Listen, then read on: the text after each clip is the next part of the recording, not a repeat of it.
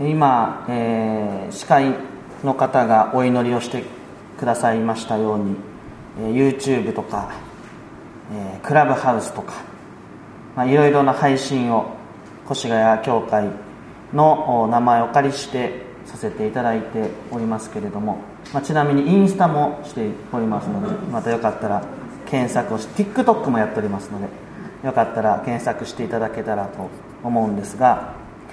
えー、まさに今新しい時代のロボ伝道なんというかっこいいこあの意味合いをつけてやっているんですけども、えー、まさに聖書の中で、えー、もう本当にこの歴史の中で一番最初にキリストを、え述べ伝え指し示した存在が、え洗礼者ヨハネではないかなと思います。え、ただヨハネと私たちには決定的な違いがあるんです。それが何かというと、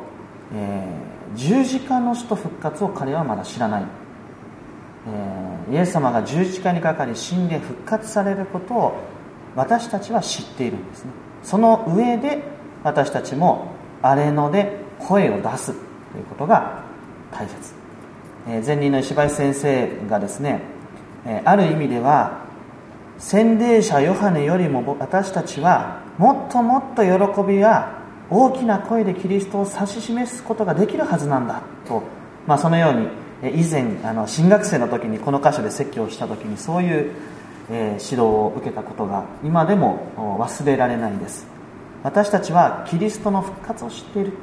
私たちはキリストにおける救いを知っている。許しを知っているであるならば私たちはもっともっと本当の喜びを知ってえ、声を出すことができるはずなんだ、まあ、これはとっても印象的な言葉でありました。さて、えー、新約聖書には4つの、福音書がもう皆さんご存知だと思いますが4つの福音書がございます。そしてそれぞれがそれぞれの仕方で、まあ、イエス様の、まあ、簡単に言えばご生涯について記しているわけですがえこれらの福音書が時代は違えど、ま、共通して必ず記していることがあるんです。その一つがこの洗礼者ヨハネのお話であります。4つの福音書はどれも欠かすことなくこのヨハネについて記しているんです。これは洗礼者ヨハネが非常にこの時代重要な役割を負っていた重要な人物であったことをまあ、簡単に言えば表していると思います、えー、どの福音書も洗礼者ヨハネについて記している。またあそれだけではなくてヨハネに関して共通したことも書いてるんです。でそれは洗礼者ヨハネが突然現れたのではなくて神様の定めに従って現れたんですよということ。このことについてはどの福音書もしっかりと、まあ、記しているわけです、えー、3節の御言葉を読むと これは預言者イザヤにとってこう言われている人である。あれので叫ぶ者の声がする。主の道を整えその道筋をまっすぐにせよと。えー、続いて、えー、イザヤ書40章3節の御言葉も読んでみたいと思いますが、えー、旧約聖書あページ数でいうと1123ページになります。イザヤ書、40章です。呼びかける声がある。主のために荒れ野に道を備え私たちの神のために荒れ地に広い道を通せと。イザヤ書40章3節の御言葉ですが、まあ、このように神様はイザヤの口を通して救いに先立つ叫び声があるんですよと、まあ、そう約束しておられたわけです。でそしてこの予言に従って洗礼者ヨハネが荒れ野に使わされキリストを述べ伝えていく。えこの予言に従って本当にヨハネというものが、ま使わされたんですよ。こうして洗礼者ヨハネを通して神様の救いが今まさにこれから始まろうとしているんだということが、まあ、明らかになった。言うなら洗礼者ヨハネは神様の救いがもう始まるのだと示している、まあ、合図あるいは始まりの鐘もしくは、まあ、印であると言えるかもしれません。ですからこの洗礼者のヨハネの存在こそが、まあ、大切な存在としてしっかりとどの福音書にも、まあ、記されているわけです、まあ、つまり突然、まあ、救い主というものが現れて私が救い主だ皆さん信じなさいみたいなことはなかったわけです。ちゃんと神様の定めに従って約束に従ってあれのに預言者が訪れて使わされてイエス・キリスト誠の救い主を指し示すものとして、えーまあ、選ばれそして活動したのだということなんです、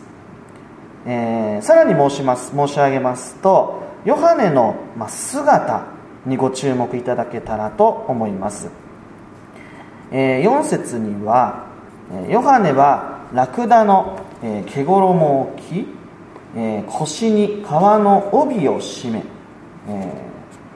稲子と野蜜を食べ物とえしていた、まあ、このように記されているわけです。まあ洗礼者ヨハネのお父さんは祭司でしたから、まあ、彼は、まあ、いわゆる坊ちゃん。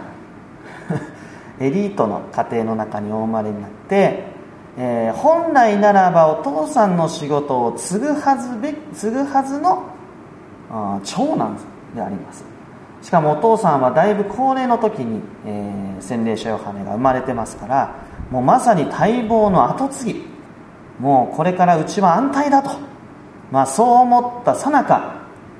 急に荒れ野に飛び出して、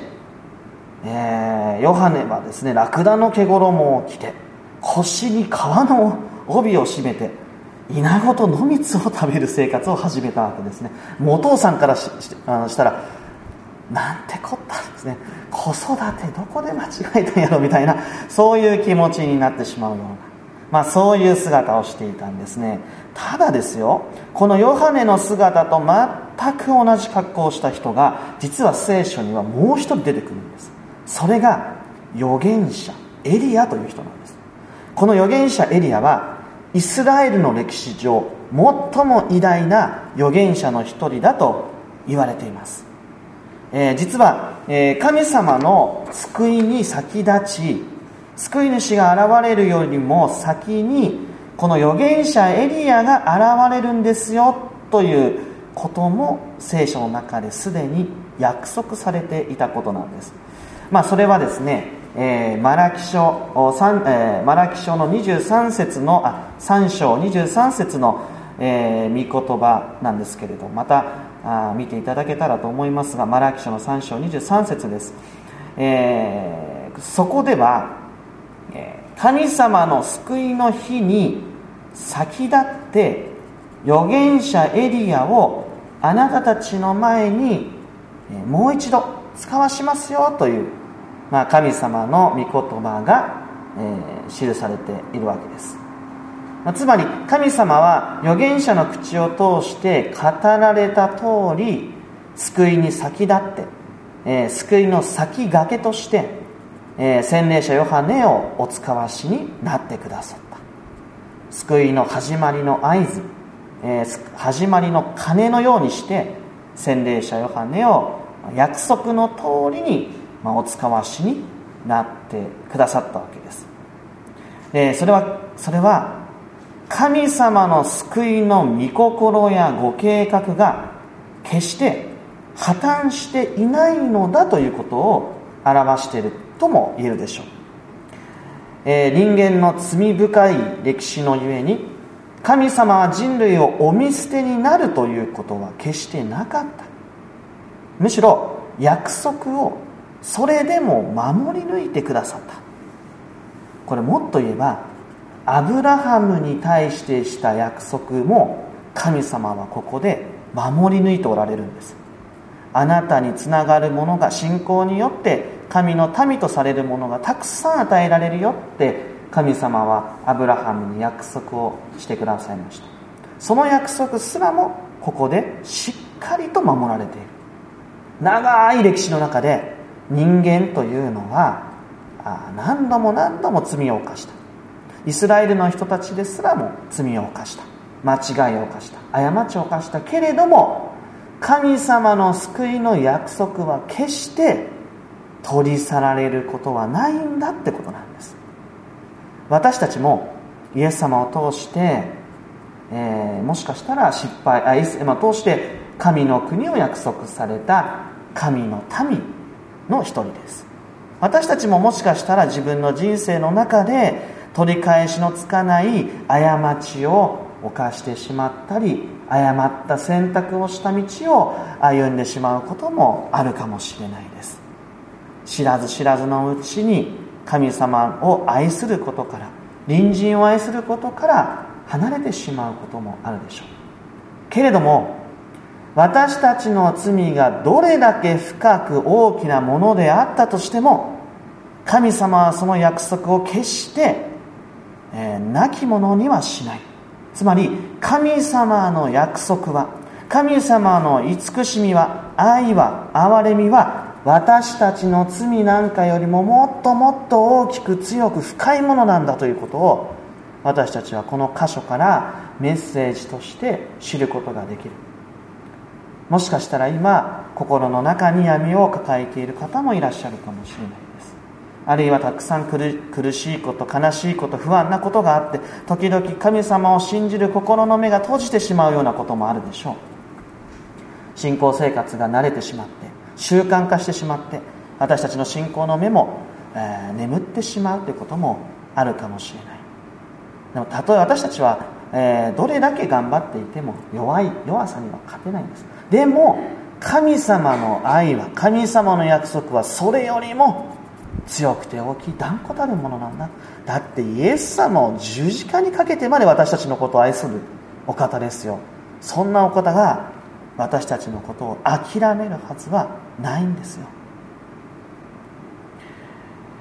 このヨハネは荒れ野に立ってこう叫ぶんです。悔い改めよ。天の国は近づいた。悔い改めなさい。悔い改めなさいとこのようにまず叫んだわけです。悔い改めるというのはどういうことでしょうか？反省することでしょうか？後悔することでしょうか？悔い改めるというのは方向を転換することであります。信仰的な表現で言えば神様を離れた生活から方向転換をして神様のもとに立ち返ることです。それは単なる後悔反省以上のものでしょう。神へと復帰すること。これが悔い改めです。後悔する人反省をする人はたくさんいます。しかしそれ自体が救いをもたらすことはできないわけです。反省をするという時私のしたことを、えー、顧みてるんです。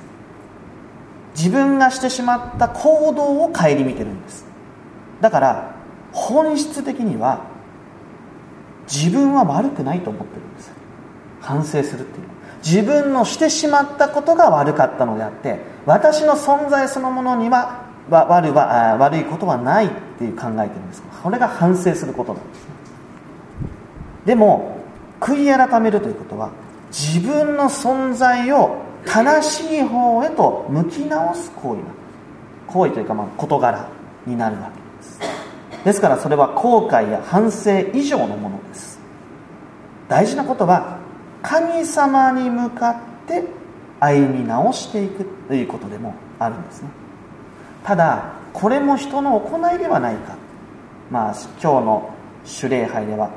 え信仰によって義とされる。信仰の話をしましたけども、え、行い悔い改めるという行いが伴っていませんか？つまり悔い改めるという行動を通して救われるようなそういう意味になっていませんか？問われることが、まあ、るわけです。ただ悔い改めるというのは、えー、的を外している状態から正しい的の方に、えー、向き直すことでもあるわけです、まあ、罪のことを的を外すなんていう表現をしますけどもこれは一つの的に向かって矢を投げ続けて中心から物を外してしまうことではなくてそもそも投げてる的が違うところなんだと。全く違うところに正しいと思い込んでずっとこうダーツでも矢でも投げ続けてる状態なんです。正しいと思ってるから気づかないんです。だから大事なことはそっち間違えてるよ。こっちが正しい方だからね。って言ってくれる存在が必要なんです。だから悔い改めるっていうのは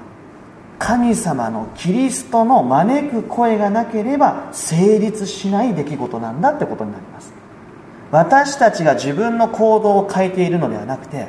そっち間違ってるよ。こっちが大事だからねこっちの方だよ向いて向いてって言って向き直していくことが悔い改めなんです。ですから私たちの行動がきっかけではない。招く声がきっかけになるんですね。何のために悔い改める必要があるんでしょうか。ヨハネはこう叫ぶんです。悔い改めよ天の国は近づいたと。天の国は近づいた。だから悔い改めなければいけない。この声に耳を傾けてほしいと叫ぶんです、まあ、天の国というのは私たちの考えるような極楽のようなものではありません。ユダヤ人が天という時それはしばしば神様そのものを表してるんです。神様の名をみが、えー、みだりに唱えてはいけないのでそれを避けて天と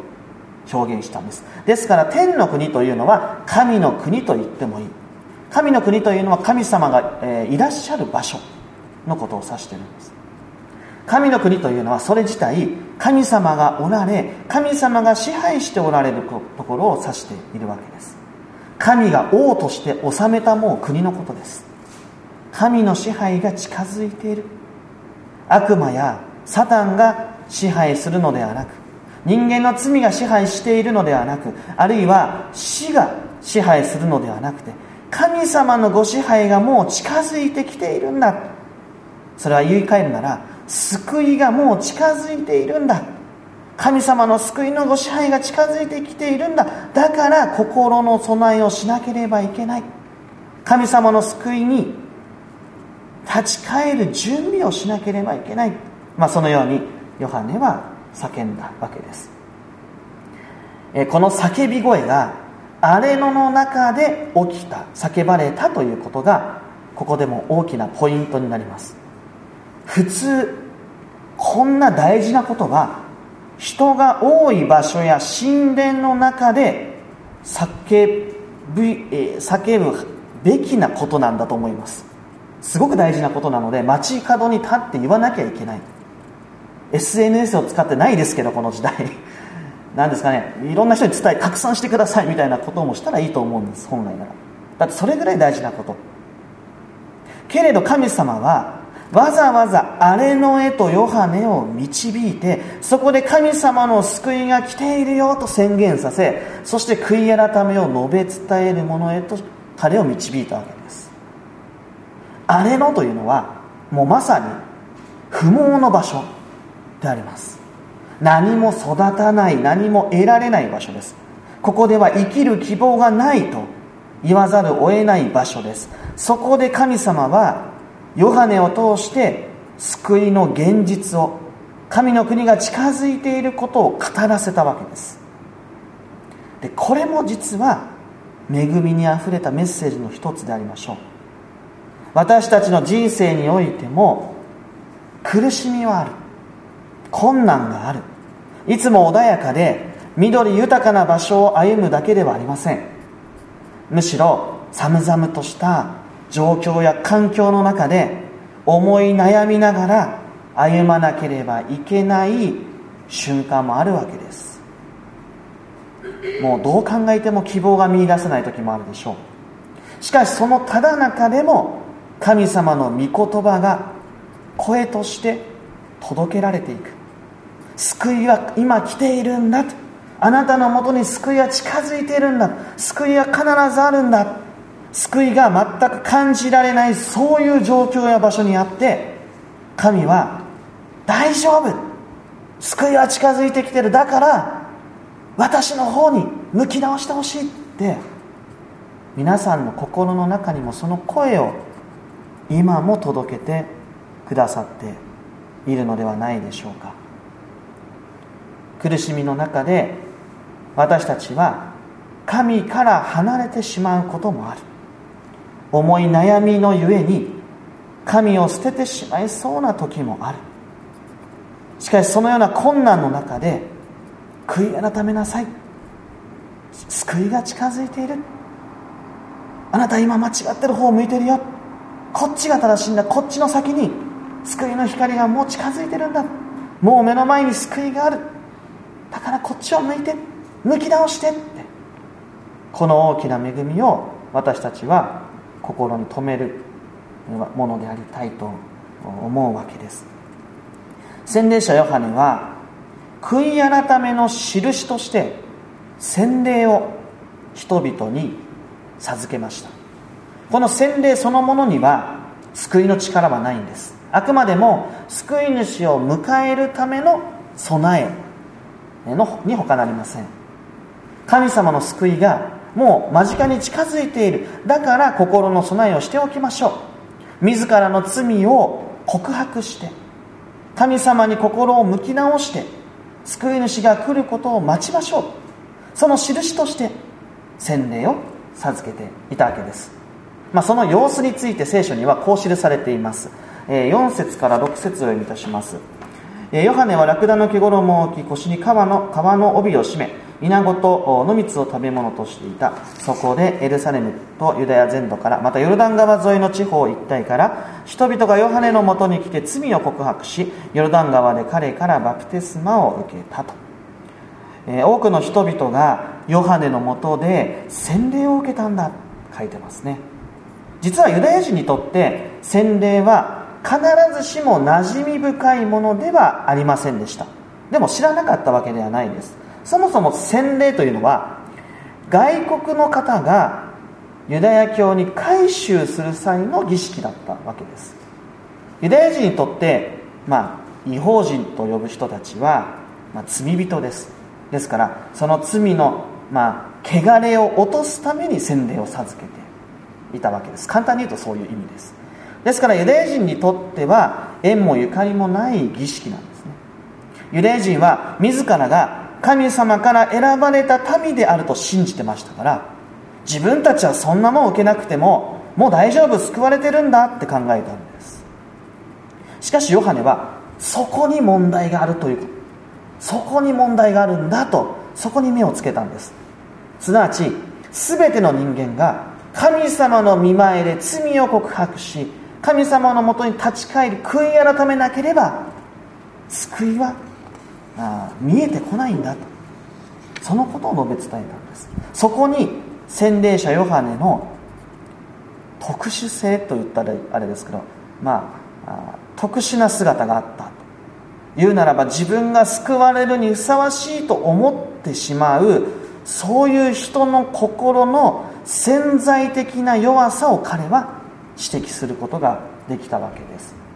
でそのことがよくわかるのが次の箇所なんですね。7節から10節。ヨハネはパリサイ派やサドカイ派の人々が大勢バプテスマを受けに来たのを見てこう言った。マムシの子らや差し迫った神の怒りを免れると誰が教えたのか。悔い改めにふさわしい実を結べ。我々の父はアブラハムだなどと思っても見るな。言っておくが神はこんな石からでもアブラハムの子たちを作り出すことがおできになる。斧はすでに木の根元に置かれている。良い実を結ばない木は皆切り倒されて火に投げ込まれる。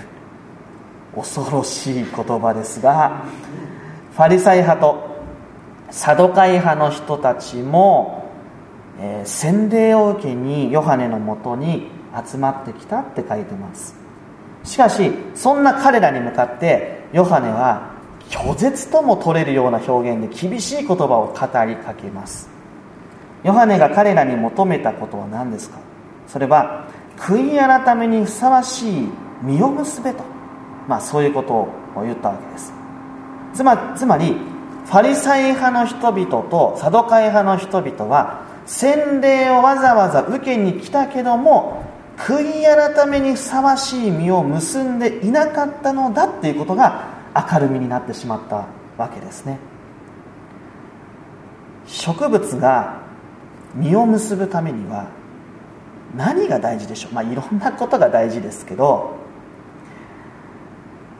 一番大事なのはこれ当たり前のことなんですがこれ根っこなんです。当たり前のことです。どんなに葉がきれいであってもどんなに植物が育つ環境が全て整っていても根が腐っていたら実を結ぶことはできないんです。そこから養分を取り入れることができないから。ヨハネが指摘したのは彼らの根っこの部分なんです。つまり私たち人間で言えば心の問題です。ヨハネは気づいていたのかもしれないですね。ファリサイ派やサドカイ派の人々の洗礼には本当に神様のもとに立ち返ろうとするその悔い改めの心がまだ準備されていなかったこと。どこかで自分たちが救われるのはふさわしいとまだ考えてしまっていること。自分たちはアブラハムの子孫だから救われるに決まっていると考えていること。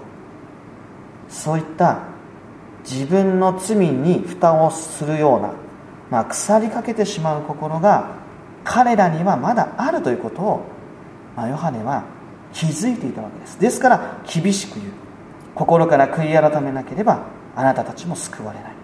心から神に向か、えー、向き直さなければ救いは分からない、まあ、そう言わざるを得なかったのかもしれません、えー、聖書は次にこのように示していきます。11節からです。私は悔い改めに導くためにあなたたちに水でバプテスマを授けているが私の後から来る方は私よりも優れておられる。私はその履物を脱がせする値打ちもない。その方は精霊と火であなたたちにバプテスマをお授けになる。そして手に身を持って脱穀場を隅々まできれいにし麦を集めて蔵に入れ殻を消えることのない火で焼き払われる、まあ、おそらくヨハネは救い主がまあ裁き主のようにして来られるのだと信じていたのではないかなと思います。神の国は救い主の裁きによって神の国は実現し救われる者と救われない滅びる者がより分けられていくんだと信じていたのではないかなと思うんです。で救い主が精霊と火によって洗礼を授けるというのは救われるものと火で焼かれるものと分けていくイメージで描かれているんです。その意味でやはり洗礼者ヨハネは救い主が裁き主として来られると考えていたことがわかるわけ。心から悔い改めることがなければ誰もが裁かれ火に焼かれるんだ、まあ、そういう非常に恐ろしいことも彼はここで語っているんです。えー、ですから彼はですね悔い改めの預言者なんていうふうにも呼ばれるんですが、えー、おそらく彼は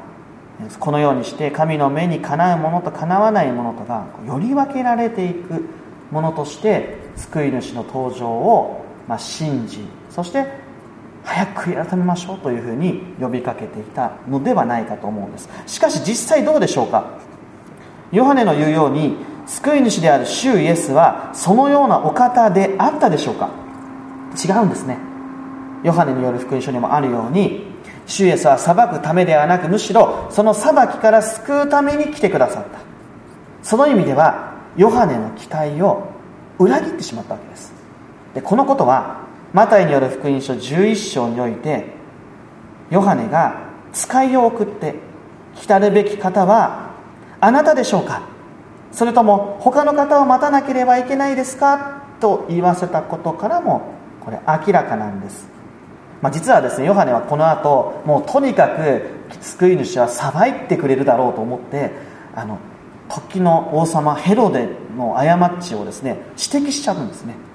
まあ、これはその時が来たの話しますけども指摘しちゃうんです。あんた間違ってるよって言いに行っちゃうんですね。聖書に基づいてないとかって言っちゃうわけです。そしたら彼逮捕されちゃうんですね。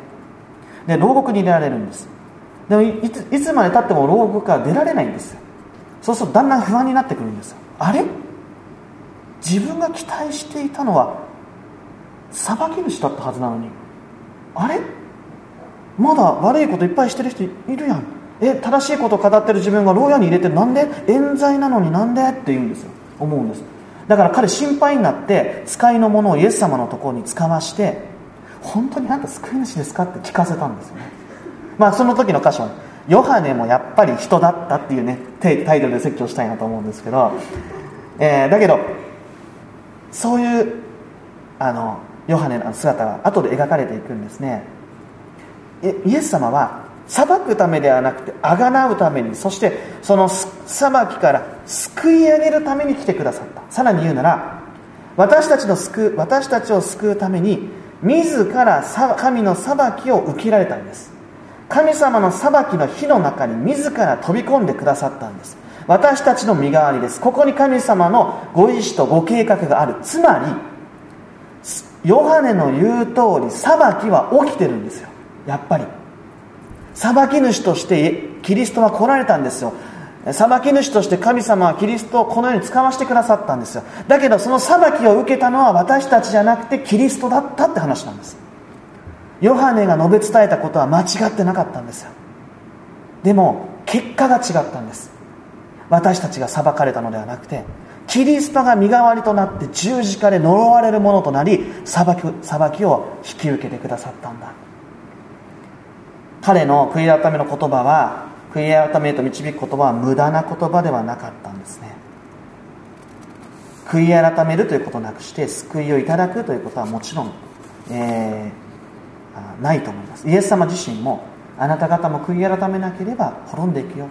まあ、そういうことを、えー、言っておられます、えー、忘れてはいけないことがあるんですね。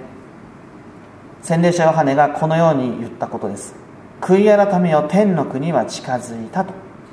悔い改めたから神の国が近づいたわけじゃないんです。天の国神様の救いが近づいているんだから悔い改めてその救いを受けなさいと語っています。つまり悔い改めが救いの条件ではないということを彼自身もここで語り出しているわけです。まず神様の救い約束の救いを御言葉から知る。荒れ野のようなすさんだ生活の中でそれを知る。その救いを深く心に馳せながら次に悔い改めの生活へと招いていく声が主によって備えられているわけです。ヨハネはパリサイ派の人たちにこう言うんですね。言っておくが神はこんな石からでもアブラハムの子たちを作り出すことがおできになると。これ単なる皮肉ではありません。こんなに価値のない石からも神は人をお作りになり救ってくださる。あなたたちもどんなに小さなものであっても無価値なものであっても神が救ってくださったこと選んでくださったことそのことを思い起こしてその恵み深い神に立ち返りなさいと。自分が自分の力で救われたと自負するのではなくて神が選び神が救ってくださったあのことを思い起こしてこの恵みに立ち返りなさいということを言いたかったんです。つまり恵みを知り救いを思い起こして神に立ち返れ。神から神心から向き直れと。救いの光の中で悔い改めをしなさいと、まあ、最後にヨハネはファリサイ派の人たちサドカイ派の人たちにきっと語りかけたと思うんです。たただ単に厳しいことを言ってるんではなくて石からでもアブラハムを作ったお方はあなたたちを憐れみによって救ってくれたじゃないか。無価値なものあなたたちをそれでも価値あるものとしていえ救ってくださったじゃないか愛してくださったじゃないかその恵みを思い起こして立ち返りなさい。そこにあなたたちの力はなかったはずでしょ。神様の愛の力しかなかったはずでしょ。そこを思い起こして神様の方にしっかりと向き直した時本当の救いが今近づいていることをもう一度知ることができるんだ。悔い改めというのは救いの喜びの中でこそ招きの声によって御言葉によって導かれながらさせていただくものなんだということ。だから悔い改めの涙を流しながら自分の罪をこうあれもしましたこれもしましたみたいなことを数えることじゃないんですよ。神様ありがとう。本当にあなたは私のことを愛してくださっていたんですね。こんな無価値なものでもこんな石ころのような心を持った私でもあなたは愛してくださった。価値あるものとして受け止めてくださった。そればかりか。私たちにとってはキリストが私たちのために裁きを受けてくださった。神様ありがとう。本当に嬉しいと言って向きを直していくこと。これが私たちにとっての悔い改めなんですね。悔い改めにふさわしい実を結ぶために神様ご自身が私たちに働きかけてくださっているんだ。私たちの心の中にすさんだ荒れ野のような心の中にも御言葉を与えてキリストを指し示してくださる。その恵みのただ中で中で悔い改めの道を神様が備えてくださっているんだ。洗礼者ヨハネは救い主を指し示しました。悔い改めるのは神の救いが来たからだと、まあ、言うわけです。悔い改めたから神の国が来るわけではありません。私たちが歩み寄るのではなくて神様の愛のご支配から私たちの方へ向かってくるわけです。神様の救いの方から来てくださるんです。救いを持って神が向かってきたくださる。その恵みを荒れ野のようなこの世の中で私たちは知ることができるんです。そしてその恵みを知った時初めて悔い改める機会も主が備えてくださっているんだということも教えられるでしょう。神様の救いを知らされた時にこそ、えー、私たちは神様が悔い改める機会をも備えておられるんだということ。悔い改めることそのものも神様の深い愛の力によって、与えられているんだということ、まあ、そのことを、ま教えられ、喜びを持ってですね希望を持って新しい習慣をぜひ皆さん歩んでいただけたらと思います。夜だから眠いあ疲れた眠いと言って帰るんじゃなくて神様ありがとうって 神様最高だって言ってこの教会礼拝堂から出てですね新しい1週間歩み出したいと思います。それでは一言お祈りを捧げたいと思いますお祈りします。天の父なる神様御言葉の恵みに心から感謝します。私たちはあなたの見舞いに罪深いものです。しかしそんな私たちのもとにあなたは御言葉を持って声を持って救い主の存在を示しそして悔い改める機会をもあなたが備えてくださっています。どうか神様の救いの恵みを深く心に示してくださりこの恵みに生かされあなたに今日も明日もこれからも向きを直すことができますように私たちを精霊によってまだ御言葉によってお導きください。全てのことを感謝し委ねてこの祈りを主イエスキリストの皆によって見舞いにお捧げいたします。